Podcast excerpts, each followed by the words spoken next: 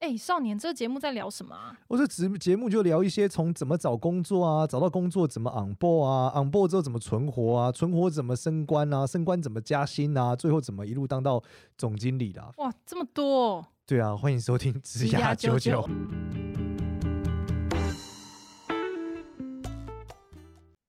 欢迎收听职涯九九，我是主持人 Gloria，我们欢迎另外一位主持人简少年。Hello，大家好，我是简少年。哎呀，好刺激哦！刚刚这个上一集我们在讨论的是 AI 的话题，那这一集呢，哎，回来换我来分享一下我最近的感触。回到人类的生活中好了，AI 的学习呢，其实你会发现，你不断跟他对话的过程中，它会被形塑出一个一个 style，然后这个 style 去、嗯、会去 fit 你的生活，对吧？它会学习，然后它其实这个人设会应用在非常多的面向上。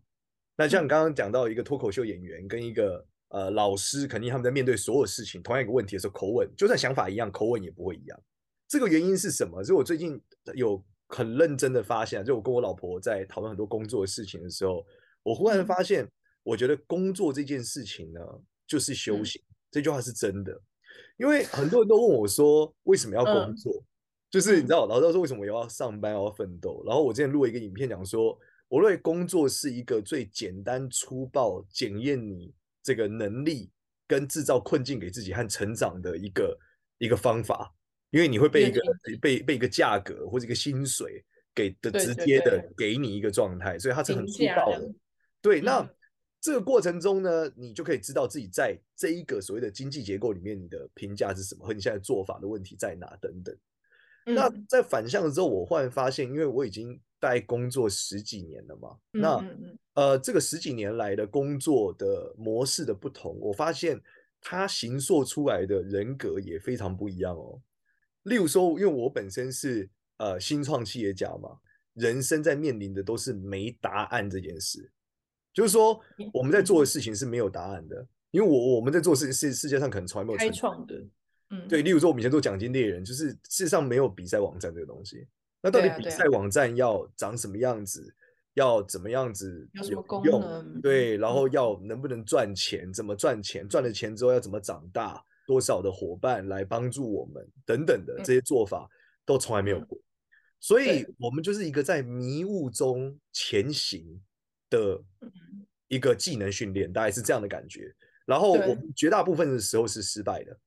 对，因为从来没有发生过嘛，就像爱迪生发明电灯一样，前面的这个很多人说也不一定是他发明的，但是但是故事这样写的吧，就讲说前面很多次的时候他会一直失败嘛，所以失败是我们生活中的常态，但是我们只要确保不致命，我们怕的是致命的失败，这件事就会形塑我们对于人生的很多选择，就像我在生活中的时候，不管对于爱情的想法，对，不管就是在。呃，不管对于教小孩的想法，不管对于我的父母，嗯、对于我生活中的很多事情，我都会是这样子的哦。就不管说它概率多低，类似这样，哦、就是说，只要在我生活中里面，例如说，大家有人会 all in 去买股票，嗯，我就是绝对不会干这件事情。对对，因为我知道 all in 很有可能 all out。我先不管 all in 之后能不能赚十倍，我不知道，但我知道这个游戏。很高概率，我的假设是错的。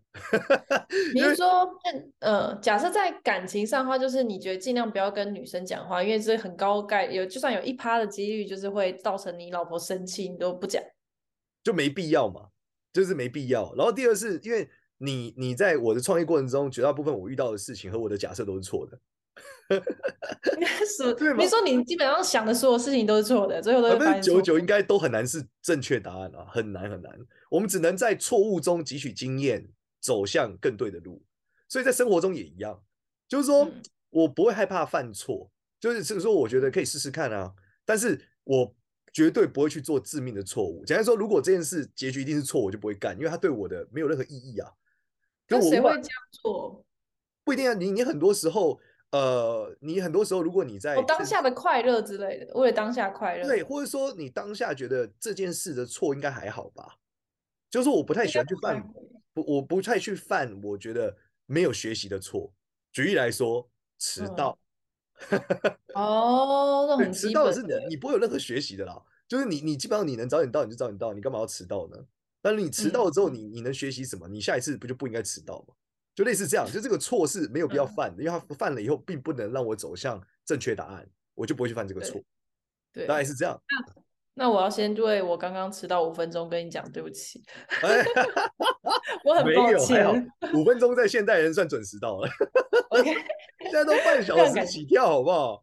对啊，哦，那这样不行啦。对对，然后包含说，呃，例如说我我们去，如果很明显知道这件事他犯的错会导致整件事毁灭，那我可能就不会去做。嗯、例如说，可能有些致命性的运动或者致命的活动，哦、滑雪，嗯，呃，滑雪倒还好，可能有很安全措施，我倒觉得还好。就有的人喜欢去很危险的事情上嘛，那我就会劝诫他不要这样做嘛。例如说去很危险的海域游泳，在没有安全措施底下，或写说请不要进去，他就硬要进去。对，那我我觉得当然这个刺激肯定是有的，只是我想我我内心就会觉得，如果这件事情他溜球了或失手了，会不可挽救，我就不应该去做。那其实这个都跟我工作的习惯有很大的很大的原因。对，就是我每天每天就是在这件事情上，然后我我对于，然后因为我们的错犯错的每一步，可能都会造成这个结果，共就我的收入或者是我的生活的上下影响。就我们的生活中绝大多数时候是不会有那么多的无奈，所以也形塑了我们很多时候不会觉得哦，很多小人，就是我生活中超难想到这个词，我一百个理由都想不到小人这个字，哎。就是说，他来陷害我或者什么，我会觉得就是一出问题是常态啊。我每天打开我的手机就是一大堆问题啊。我的伙伴如果没有做好，那也是我的问题，因为我让他进来啊。所以哦，你是怪自己。对，所以很多事情我只会去想我们怎么解决问题。所以问题是常态，我从来不觉得顺利是合理，因为没有顺利这件事。就我刚刚讲，我我想的事情百分之九十九都都不会是对的，因为对，嗯。没有正确，你的容错度很高哎、欸，意思就是你会觉得基本上它本来就会，它本来就会不对，对才是少数的事情，这样。没错，没有我做对我就破关了嘛，我就现在就赚几百亿了，我就是不知道啊，所以因为我常常跟我老婆就讨论说，我们在解决很多感情和婚姻问题的时候，她有时候很很 shock 我，就是可以瞬间转换完一个认知的结果。然后例如像我们之前讨论非线性沟通或者什么，我从此以后我都会使用在我生活中。我就跟她说，我们的生活中只有不知道，没有不想做跟做不到。就我只有不知道怎么做到，跟不知道。因为创业就就是这样嘛，新创公司就这样。我如果知道今天这样干，我可以明天赚一百亿，我就早干啦。嗯嗯嗯，我没有什么，但我有不想做啊。没有不想做，我们没有不想做，哎，没有，我们只有道德的不想做，没有那个心态上的不想做。就如果今天做完，明天公司能涨一倍。我当然做哦，因为我根本不做。我以为是跟喜好有关，就是比如说我就是不想，比如说我就觉得天气很冷，我就是不想要穿很少啊。哦，没有，我没有这件事。只要可以赚很多，我就可以穿很少。对，因为你的公司每天都在存活边缘啊，你的公司会随时都很会死哎、啊。你当然是想要，你只有不知道怎么办嘛，你就想我要公司要 IPO，好，那我要怎么办？我只有不知道，我不知道怎么可以明天更快。如果知道了，我就是再不想做我都干。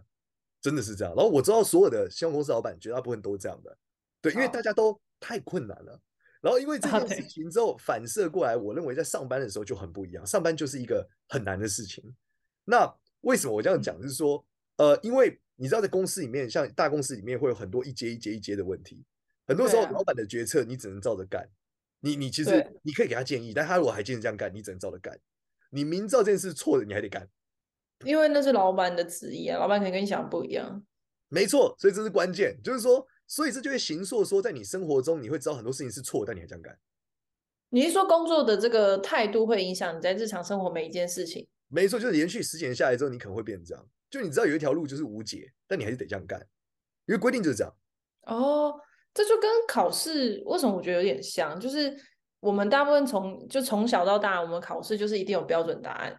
那好，你就知道这一定有一个标准答案，可可但你可能你知道这是老师家长期待你做的事情，但是你就觉得说干这件事就白痴，我为什么要这样干？可是因为那是规定的事情，所以你要去做这样。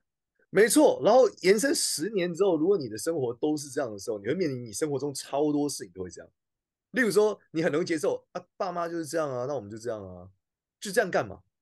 就他就是这样嘛，嗯、所以我这样干。甚至你会在很多事情上的时候认为。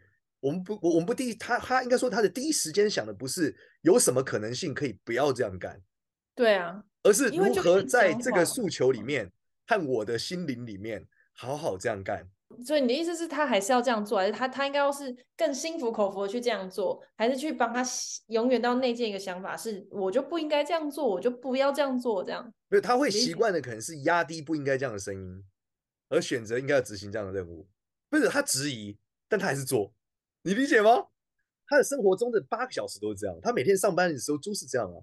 他质疑他的老板嘛，所以他习得的是一个跟他沟通，尝试去改变他老板的能力。但老板如果不能被改变，他就会接受现况，并且执行一个他内心觉得非常不合理且走向一个他可预见的的问题的路径。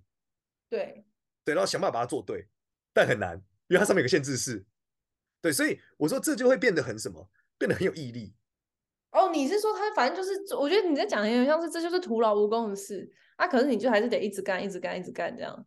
对，那他这不仅是徒劳无功，包含说他在呃，包含他会反射在很多事情，包含说对父母的态度、对爱情的态度、对小孩的态度、对周遭所有事情的态度，因为这是他被训练的一个能力。就是我回到我们第一步讲的人设，一个脱口秀演员跟一个教授在面对同一个事情、同一个答案的时候，他的说法肯定是不一样的。但我不懂在生活中会会怎么样，会会所以会怎么样？这个变成有毅力的意思是什么？举例来说。他可能会在面临很多问题的时候，他可能会一直不断的思考这个问题很烦，但是他可能不会解决这个问题，因为他认为这个问题是不可被解的，然后他只从中找到一个舒服的结构，然后这就很像古代的婚姻生活，就是说啊，夫妻就是熊看贼啦，就这样，对吧？然后就一直吵吵闹闹，你感觉每天每天好像都要崩解了，但每天每天都没有崩解哦，就是因为这就变常态。就要经历崩解，接受这个不合理的结构常态，而且他不会想去解决。说，那我们能不能不要吵架？那我们能不能不要每天这样？或是能不能不要学 cam 贼？我们能不能这个能不 能在他们生活中里面是抽掉的？因为他百分之九十的时间都在执行一个不能。那创业家的时候在解决的问题是百分之九十的时间我们都在解决能怎么样能？所以，但是怎么样能不代表不会爆炸哦？很多人还是会在风险评估上错误毁灭。只是这是一个思考惯性的不同，所以我就发现，最后我就得出一个结论，这很有趣，因为你工作的过程中会训练你解决问题的思路，以及解决问题的想法和你面对问题的态度。嗯，所以如果你这个公司里面百分之九十的人婚姻都失败，有很高的概率你的婚姻也要失败了，因为你觉得失败才是常态，因为你解决了问，因为这个公司训练你们所有人解决问题的能力都会导致婚姻失败。在他生活中的应用中就爆炸了，因为他是这样子面对他的生活嘛，他不可能这样 A 面对他工作，用这态度 B 面对他的生活，难度太高了，他会有个惯性。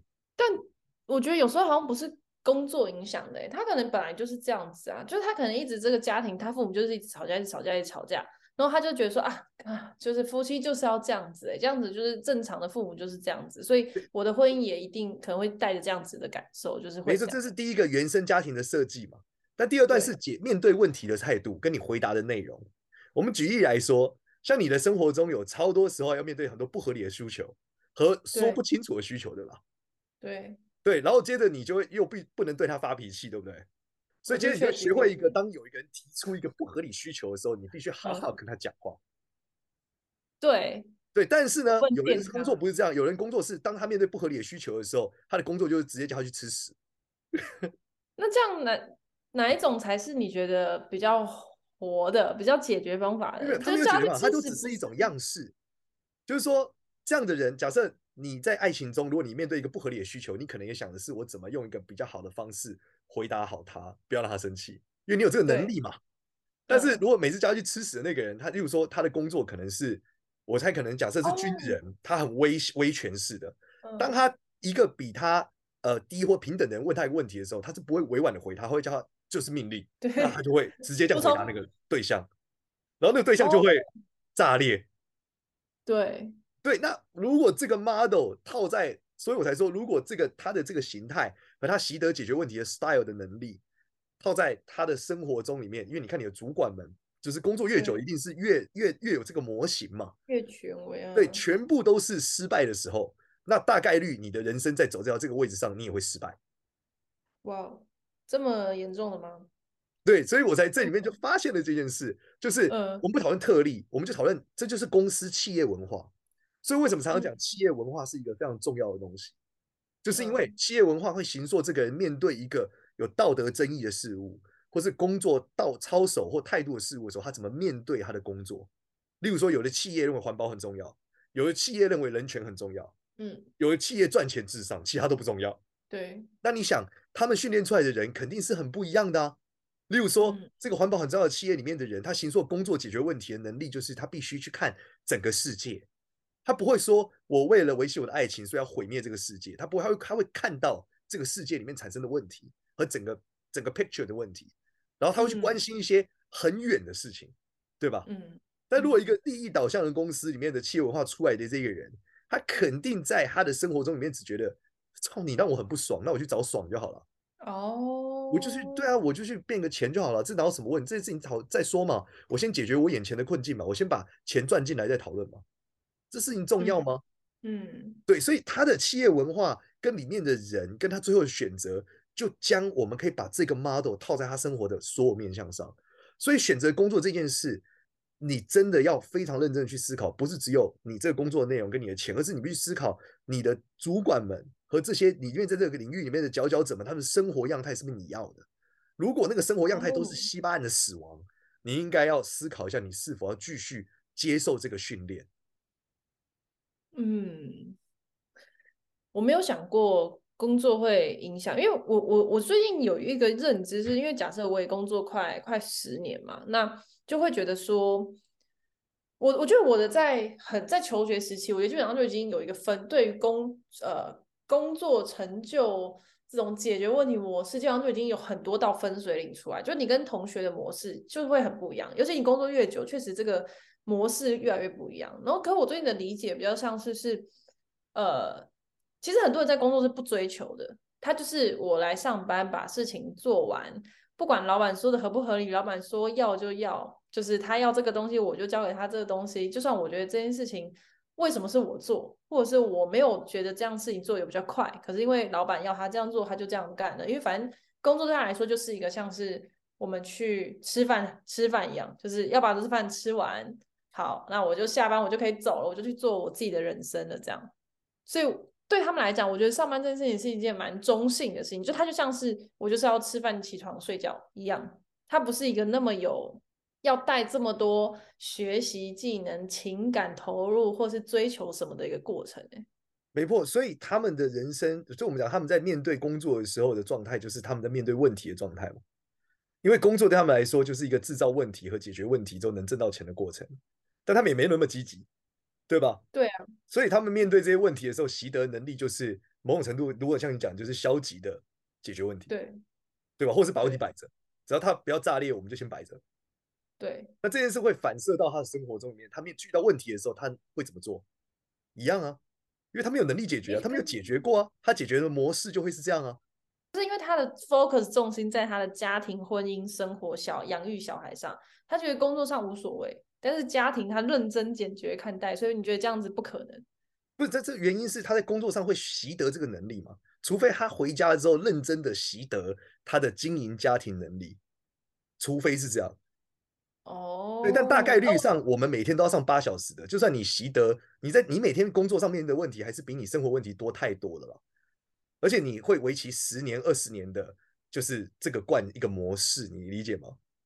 所以当你面对事件的时候，甚至或是你成为权威者的时候，你就会是这样想事情的。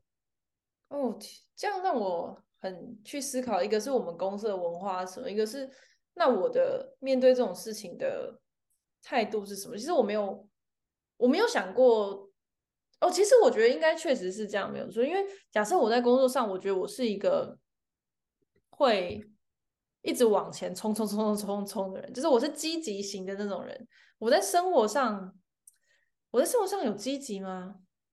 我这个其实我其实应该是在你面临压力的时候。哦，对，因为你你面临压力和挑战的时候，你会有个反射动作，这个反射动作其实就出现了，成为你的思考惯性。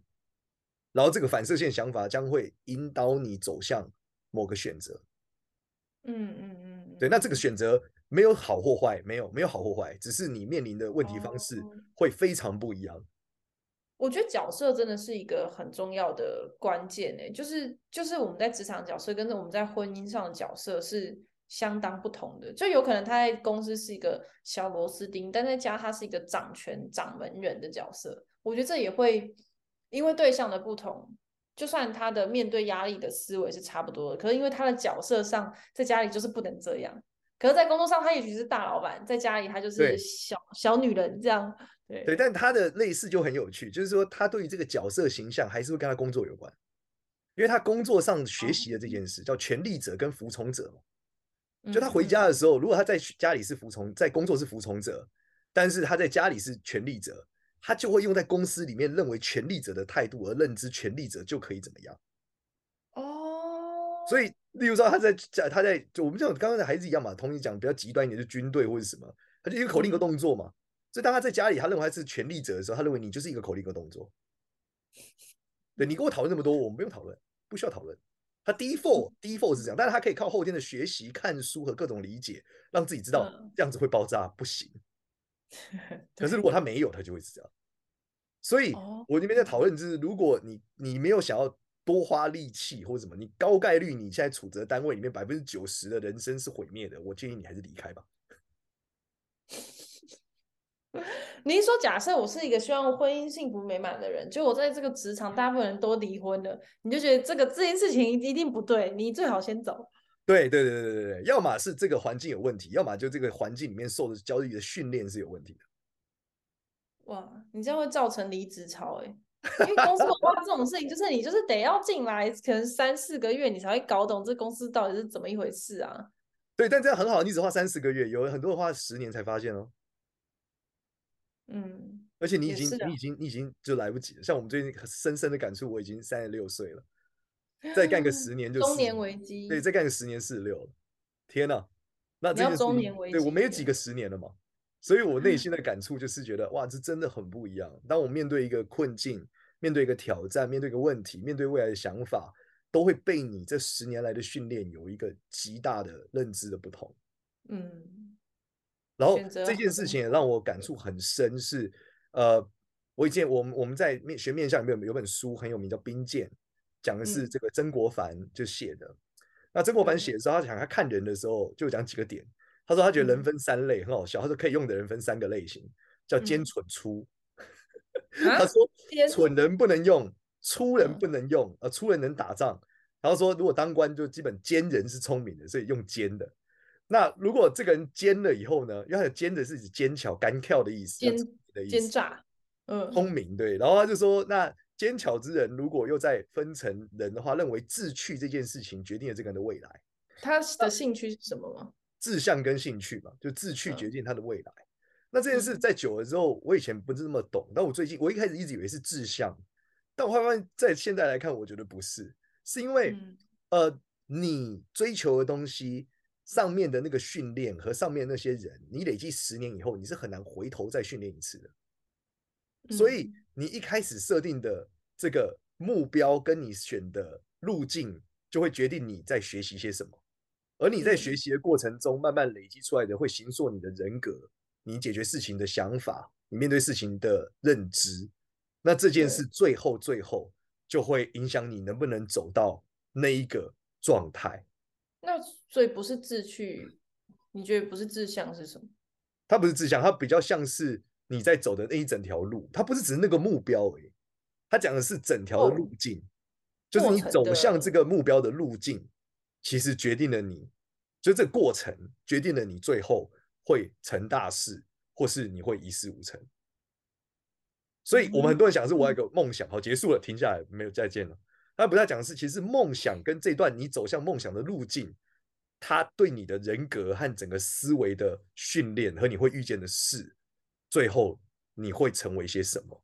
然后这件事，我这也是我们今天的主题，就是我认为你选择公司的时候，如果你发现里面的人的生活样态跟他们的感情或是健康或是什么不是你要的，我觉得你还是先撤退好了。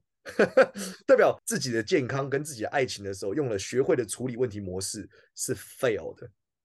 OK，嗯，对。但如果你觉得不，你觉得很 OK，就那个生活样态是你要的。那你就好好活在里面，你会在训练之后习得成为那样的状态。哦，嗯，怎么？我们公司都都单身呢？好的，从你开始，大家都单身呢，从你开始改变。从我改变，我我改变了，但大家都单身。你们公司的年纪都很小啊，因为小公司自己都还在改变啊。对啊，所以小公司自己公司文化都还没有锁定好了。但是我觉得在大公司里面是会非常这样。当然，在小公司他也会发现久了也会一直单身，也是有可能的哦。因为他就发现说，这公司就很忙嘛，一直在很不确定嘛，所以他的婚姻，他的生活中就有超多他不能做长远规划嘛。那婚姻是一个超长远规划的故事哎、欸。如果他是一个短打天才，他在婚姻上高概率是 fail 的。对啊，哎呀。同样逻辑，为什么公务员教小孩这么强？你要培育一个小孩是十八年起跳啊，对啊，对不对？对，那如果你是个短打是天才，你的工作每天每天都在解决三天后的事，你哪有时间去思考你小孩什么十年后啊？你三天后你就觉得就要解决了，嗯，对，没错。所以其实本质还是你的工作状态和形态会高度的影响你到底会成为什么。这个大家真的是要进一间公司才会知道的事，这个完全不是从一个什么面试啊或者什么有办法耳闻的。对，你们你知道探听啊，你说，哎，那个主管他婚姻还好吗？哎，可能身体健康出问题啊，都得癌症。嗯，别乱讲话。嗯，这个应该想一下怎么办哦。嗯。对，就是我，因为我们因为虽然在讨论是职涯九九，但其实我最近就发现，职涯其实就是你的生涯。你怎么面对你的职涯，其实高概率就是怎么面对你的生涯这件事情。当然有所谓的运气，天时地利是有的，嗯、但其实你面对的，你面对的习惯人和还是在那里。对，但这可以透过自己的学习去那个吧，去调整一下。可以，可以。然后下一集我我我们就接着接着往下来聊。接着这个话题，这我可以继续往下聊。我最近听了一个很有感触的内容的一个影片，一个更长远的想法是什么？好的，好，喜欢我的 Podcast，欢迎到 Apple Podcast 上面给我们五星好评，然后也可以到社群加之后就加入，跟大家讨论一下那个你现在公司周遭的人目前是怎么样子，你是不是觉得你被影响了呢？好，那我们下一期见，拜拜，拜拜。